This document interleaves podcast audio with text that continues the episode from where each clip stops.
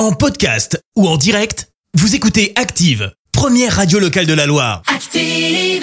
Place à l'info du jour qui fait du bien et direction la principauté de Monaco avec le geste d'une maman pour sa fille. Et c'est une première mondiale. Une mère de 55 ans a permis à sa fille de 20 ans, euh, joueuse de rugby, de soigner une grave blessure. Une nouvelle rupture du ligament croisé antérieur. Sa maman lui a fait don d'un tendon rotulien. Cette transplantation n'est pas autorisée en France. La famille s'est donc tournée vers Monaco. Une transplantation inédite qui permet à la jeune Katia de récupérer plus vite et d'éviter certaines opérations grâce aux dons reçus de sa mère. D'après Nice Matin, les deux femmes se remettent très bien de l'opération. Merci, vous avez écouté Active Radio, la première radio locale de la Loire. Active.